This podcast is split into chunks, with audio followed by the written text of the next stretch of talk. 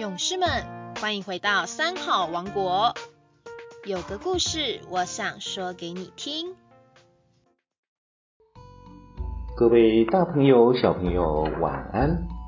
我是台南市港尾国小周丰荣校长。今天要跟大家来分享的故事是梁宽禅师系鞋带。梁宽禅师呢，是一位日本的得道高僧。毕生精进修持，未尝稍懈。晚年的时候，家乡的亲戚来找梁宽禅师，请他回家一趟，因为家乡的侄儿成天花天酒地，吃喝嫖赌，快把家产烂荡尽了。大家将希望都寄托在梁宽禅师的身上，期盼这位做禅师的叔叔。能够用佛法来开导不务正业的侄儿，杨宽禅师心想，自己都出家这么多年，年纪也大了，俗家的事情哪里管得了那么多呢？但是梁宽禅师经不起亲戚的恳请，他终究还是答应回去一趟。走了三天的路程。梁宽禅师终于返归故里，回到了自己的家乡。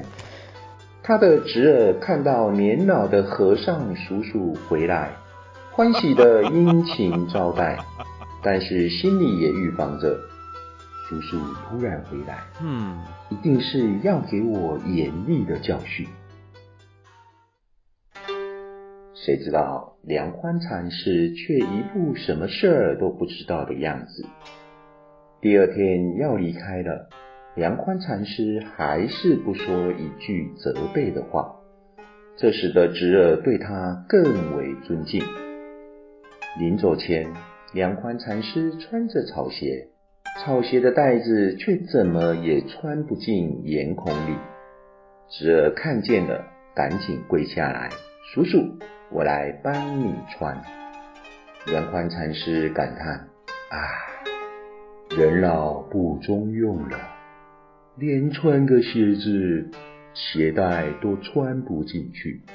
看来人生还是得趁年轻的时候把理想通通完成才行啊！侄儿听了禅师的一番话，深感震撼，从此一改前非，下定决心过好人生。不但认真工作生活，更是勤于行善。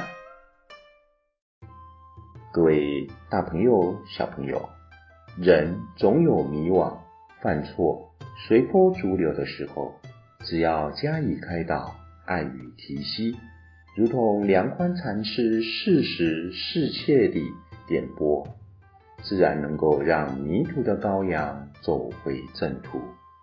今天的故事就分享到这里，我们下周三再见喽，拜拜。